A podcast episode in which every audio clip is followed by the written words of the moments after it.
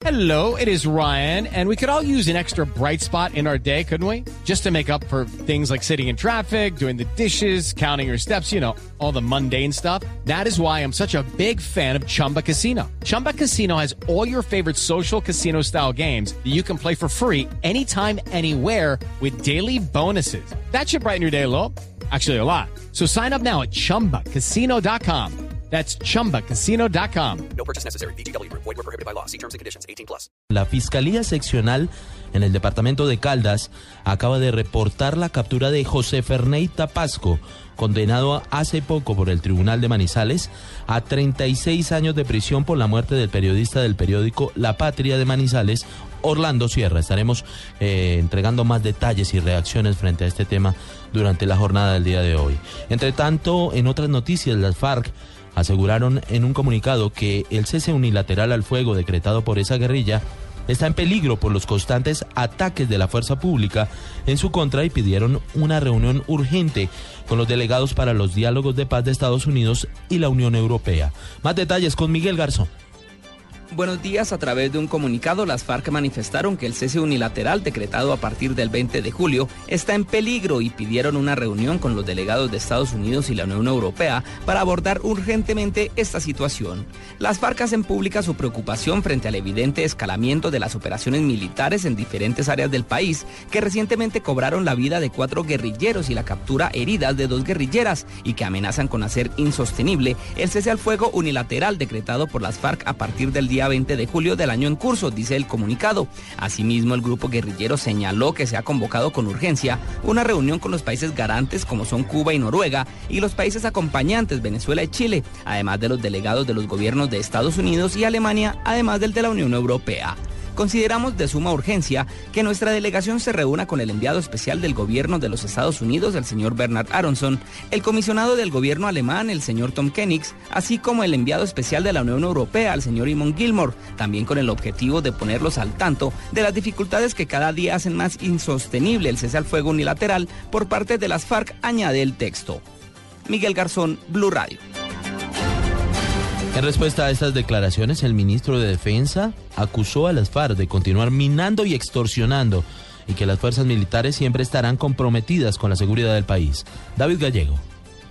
Buenos días. El ministro de Defensa, Luis Carlos Villegas, respondió el comunicado que expidió el Estado Mayor de las FARC sobre el peligro que correría el cese al fuego bilateral. Anunció que las fuerzas militares han cumplido por su parte al no bombardear aéreamente ningún tipo de concentración de la guerrilla, hecho confirmado por el CERAC. Con respecto a los combates que anuncia el comunicado, los cuales ocurrieron en la vereda de Patio Bonito, en Caquetá y Santa Elena, en el Meta, hechos que dejaron cuatro guerrilleros muertos y otros más heridos y capturados, Villegas dijo que se realizaron para defender las extorsiones y el proceso de minado realizado por el grupo guerrillero. El ministro acepta el cese al fuego de las FARC, pero dice que no han cumplido con el cese de hostilidades contra la población civil. Si bien las FARC han cumplido con el cese al fuego de una manera aceptable, y así lo he reconocido como ministro de Defensa en varias ocasiones. No así han cumplido con el cese de hostilidades contra la población civil. Siguen extorsionando, siguen en actividades de narcotráfico, siguen en actividades de minería criminal, siguen sembrando minas. El ministro afirmó que cada vez que se compruebe que las FARC están delinquiendo en una agresión contra la población civil, van a actuar como fuerza pública contra toda manifestación del delito. David Gallego, Blue Radio.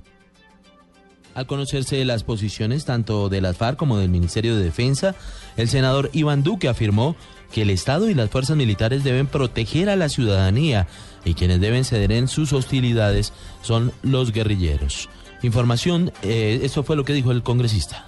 Primero que todo, las FARC es una organización terrorista y criminal y son ellos quienes, quienes tienen que suspender todas sus actividades criminales para tener cualquier legitimidad ante el pueblo colombiano. Mientras tanto, y mientras ellos sigan en armas y sigan adelantando crímenes en todo el país, el Estado y las fuerzas militares tienen que garantizar la vida, honra y bienes de los colombianos, manteniendo las operaciones para proteger a los ciudadanos.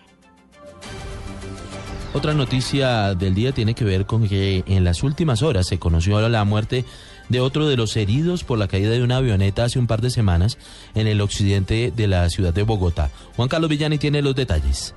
Buenos días, se trata de Fabio Antonio Rojas Medrano, un hombre de 28 años que estaba en delicado estado de salud en el Hospital Simón Bolívar por quemaduras en más del 45% de su cuerpo. Con él ya son ocho las víctimas fatales de este accidente que se registró el domingo 18 de octubre cuando un avión bimotor cayó sobre una panadería en la localidad de Engativá.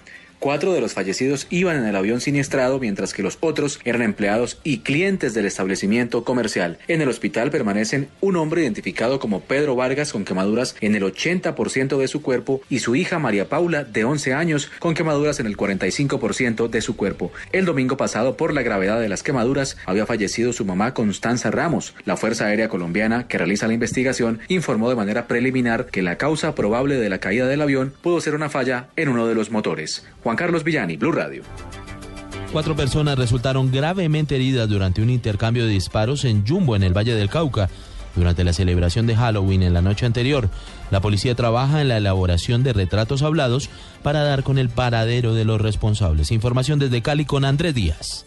Los hechos se registraron en el barrio La Estancia de la capital industrial del Valle, cuando según información entregada por la policía, varios hombres intentaron atentar contra la vida de una persona que al parecer se dedicaba al microtráfico de estupefacientes en la zona, resultando heridas tres personas más que se encontraban a su alrededor. El comandante de la Policía Metropolitana de Cali, el general Huber Penilla. La persona resultó con una herida de arma de fuego a la altura de uno de sus pómulos y en ese mismo hecho eh, resultaron lesionados levemente tres personas más una con una, una herida en una de sus, de sus miembros inferiores, otra con una herida en un miembro superior y otra que presenta eh, una herida en uno de sus hombros. Los heridos fueron trasladados a centros asistenciales donde se recuperan a esta hora. La policía trabaja en la elaboración de retratos hablados por testigos para dar con el paradero de los responsables de estos hechos. Desde Cali, Andrés Díaz, Blue Radio. Vamos ahora al departamento de Santander. Con paso restringido a un carril permanece la vía que de Vélez y Barbosa conduce a la troncal del Carare por un deslizamiento de tierra.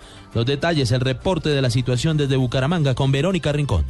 Mientras que en algunas zonas del departamento se afronta una intensa sequía, en otras se registran lluvias que mantienen algunos pasos restringidos, como es el caso de un tramo de la vía que de Barbosa conduce a Cimitarra en la troncal del Carare. El sargento José Alexis Salazar de la Policía de Tránsito de Santander hizo la advertencia para quienes se movilizan por este sector en estos momentos pues tenemos eh, un pequeño problema en la vía Carare, lo que es Barbosa Cimitarra, que a dos kilómetros de, llegar a, al tenemos deslizamiento de tierra y tenemos la vía tapada. En Santander hay un dispositivo con puestos de control para vigilar las carreteras del departamento por el aumento de tránsito de vehículos por el puente festivo. En Bucaramanga, Verónica Rincón, Blue Radio.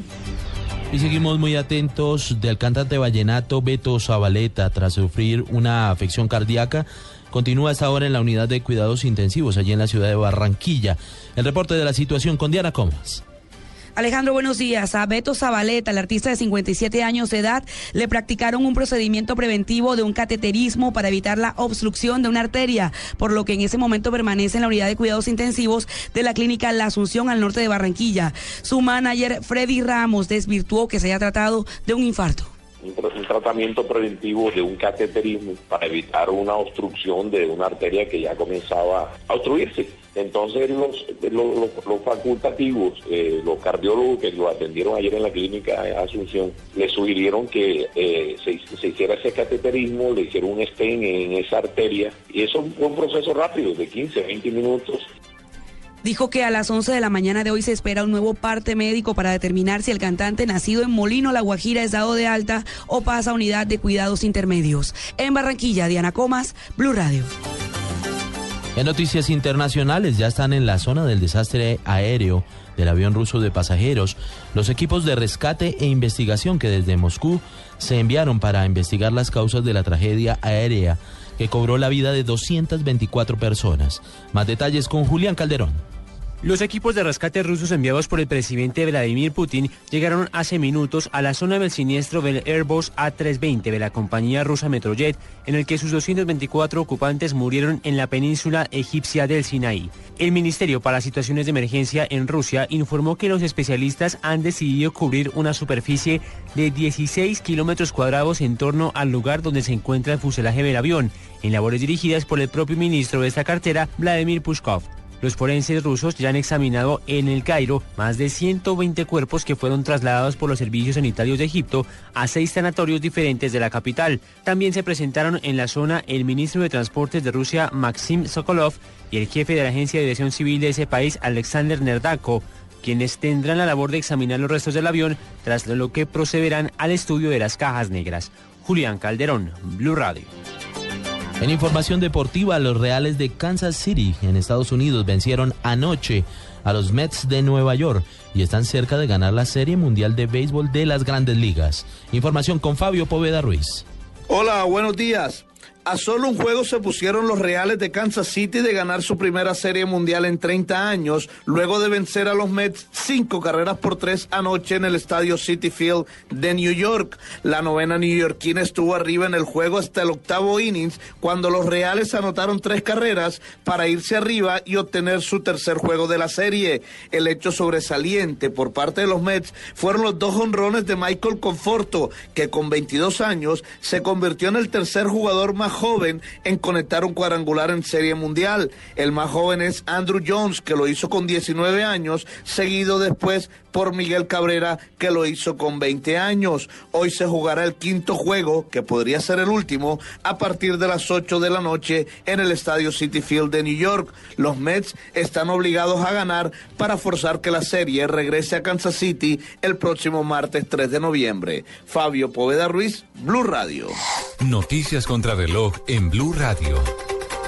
7 y 13 de la mañana, noticia en desarrollo. El Papa Francisco llamó hoy a seguir el ejemplo de los santos de la puerta de al lado, personas que aunque no han sido canonizadas, se caracterizan por sus gestos de amor y misericordia en su día a día. La cifra 28 millones de euros concederá la Comisión Europea como ayuda humanitaria para que Jordania gestione el apoyo al gran número de sirios refugiados en su territorio, informó hoy el Ejecutivo Comunitario. Atentos a las obras que concluirán en noviembre de 2016 de los equipos electromecánicos que serán instalados en el túnel de la línea.